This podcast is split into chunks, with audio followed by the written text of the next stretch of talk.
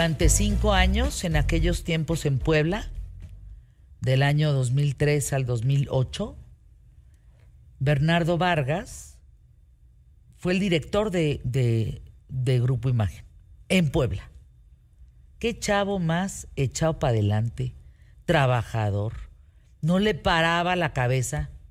Cuando no andaba pensando en una entrevista, andaba pensando en un programa, cuando no en un cliente, cuando no en el cliente en un negocio, cuando no en el otro negocio, en el siguiente negocio. O sea, esta maquinita que va y no para y no para y no para. Más allá de ahondar en, el deterioro constante y sonante de su salud, eh, el sábado pasado, se empieza a estar muy mal, a tener un deterioro importante cognitivo, pero siempre echado para adelante. Enrique, su hermano, híjole, caray, sus, sus sobrinas, Lorenza, una familia bien bonita, bien, bien bonita. Yo seguí teniendo poco contacto con él después de que dejó la, la dirección de, de Imagen Puebla por cuestiones de tiempo y demás, pero un chavo bien bonito por donde la vieras, o sea, un chavo lindo, un chavo, chavo para adelante. Fallece muy joven, deja pues, un mundo de pendientes, ¿no? Un mundo de gente a la redonda que no se explica por qué la muerte no respetó las generaciones una vez más. Y caray, pues a nombre del Grupo Imagen, eh, yo como, como mujer, como amiga, como cercana de la familia de Bernardo Vargas, pues abrazo a la familia con, con mucho cariño, con, con pedirles que lo recuerden con lo hermoso que era y siempre fue, dándose o no cuenta como siempre fue. Y luego también me llega la noticia que esta es una relación muy cercana, un hombre increíble. A mí me hubiera gustado que todos ustedes, todos ustedes, hubieran conocido a don Manuel Galicia Alcalá.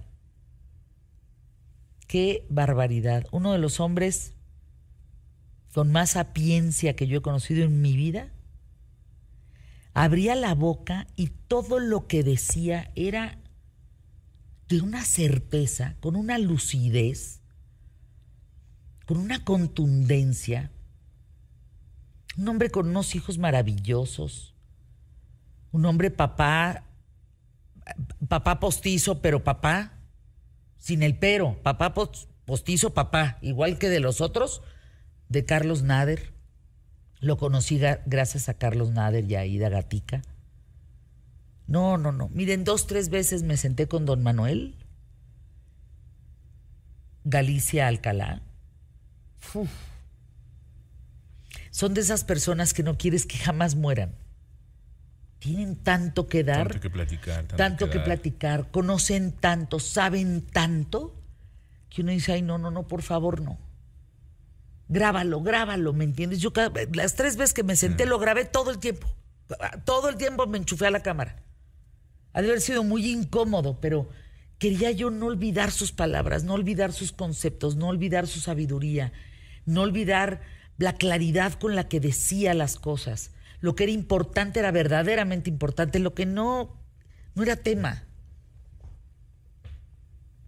Y una vez me dijo, si yo en algo te puedo ayudar, yo siempre te voy a proteger.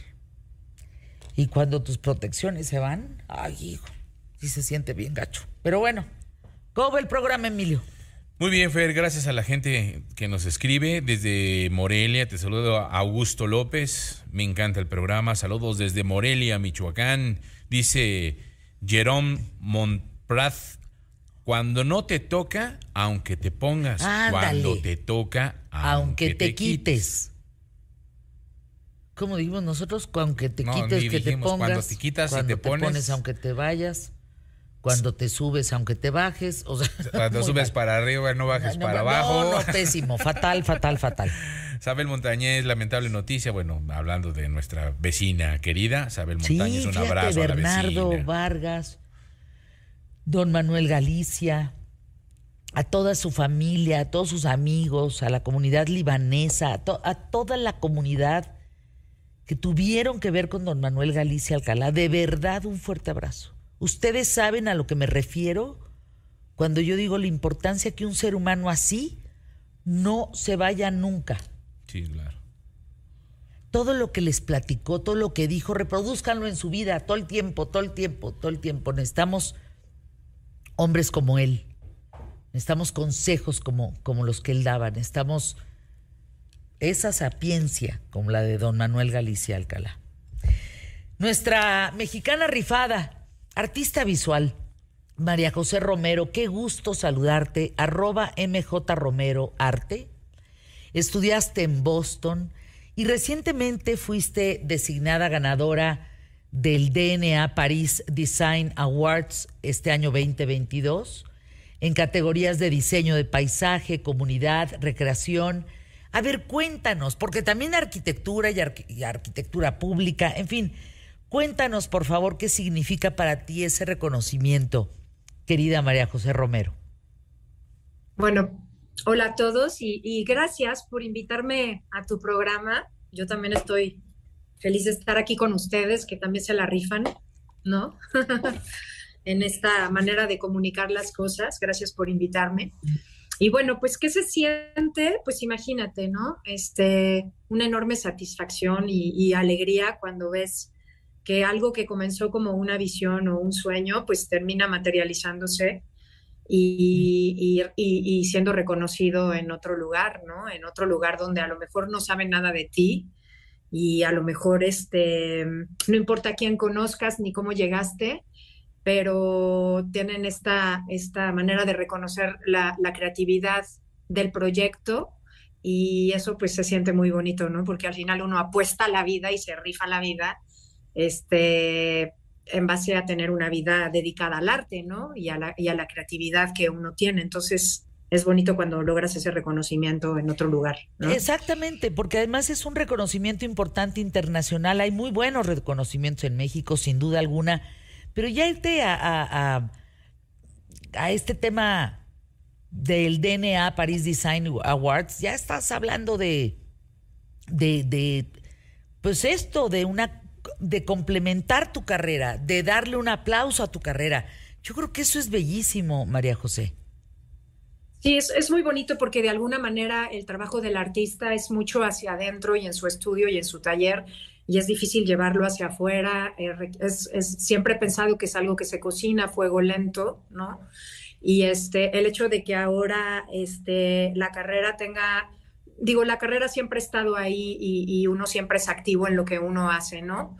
Pero el hecho de que ahora este empujón y este reconocimiento le dé un poco de más visibilidad a lo que uno hace, pues es un reto para uno, pero al mismo tiempo pues es una enorme satisfacción, ¿no? Reconocer un camino, reconocer la creatividad de uno, reconocer que valió la pena este, todo lo que uno tiene que atravesar para llegar a este momento, que es el momento de la cosecha, pues es bonito, ¿no? Es, es bonito poderlo vivir, presenciar, estar consciente y, y, bueno, disfrutarlo, ¿no? ¿Por qué no? Por supuesto, y cacarearlo y contarlo y, y decir, oye, yo me gané el premio, pues por supuesto. Exacto. ¿Qué le dirías a todos aquellos que tienen poca edad, están siendo chavos creativos, chavos que quieren ser arquitectos, que quieren diseñar, que quieren, en fin. ¿Qué les dirías hoy frente a lo difícil que está siendo por, eh, por momentos enfrentar estos procesos creativos cuando afuera pues hay tanto desabasto, ¿no? De creatividad. ¿Qué les dirías? ¿Qué les diría? Bueno, yo siempre he pensado que hay que, hay que aferrarse, ¿no? A lo que, eh, a lo que uno quiere y a lo que uno ama hacer. Porque pues finalmente te va llevando de la mano, ¿no? Eso que, que amas es, tu voz interior que te dice, este, aquí es, ¿no? Aférrate a eso. Ahora, es muy importante también, o sea, muchas veces yo veo que en, estos territorios del arte no, no necesariamente gana, llega a la meta el más talentoso, también es un asunto de resistencia, ¿no? No necesariamente lo que vemos ahí es lo mejor. Sí creo que, mm, es una cuestión de resistencia, de disciplina también. Tampoco tienes que, que, quedarte como de cuando llegan los musos o cuando llegan las musas y estos clichés que se manejan alrededor de una vida dedicada al arte, ¿no? Yo creo que no llegan y muchos días no llegan y muchos meses no llegan, a veces años. Hay que ir por ellos, ¿no? En el trabajo de todos los días, en la disciplina de todos los días. A lo mejor este, te vas a tardar en encontrarlos, pero los jalas de las patas y llegan, ¿no? y como también hay días, como también hay días que pues pues amaneces inspirado y van a estar ahí desde que pisas el estudio, ¿no? Entonces es una mezcla, es una mezcla de disciplina, de trabajo, de esfuerzo, de resistencia, y este y bueno y de seguir el sueño de seguir eso que amas de ser fiel a ti mismo y ser congruente con eso que, que, tú que tú quieres y que tú amas y que y donde te sientes totalmente realizado no gracias María José. ser honesto. Y ser honesto. Fíjate hablando de corrupción hoy hoy hablamos de la última frase para entregar el micrófono ser honesto. Lo que dice María José Romero ser honesto. Si tú eres honesto te va bien.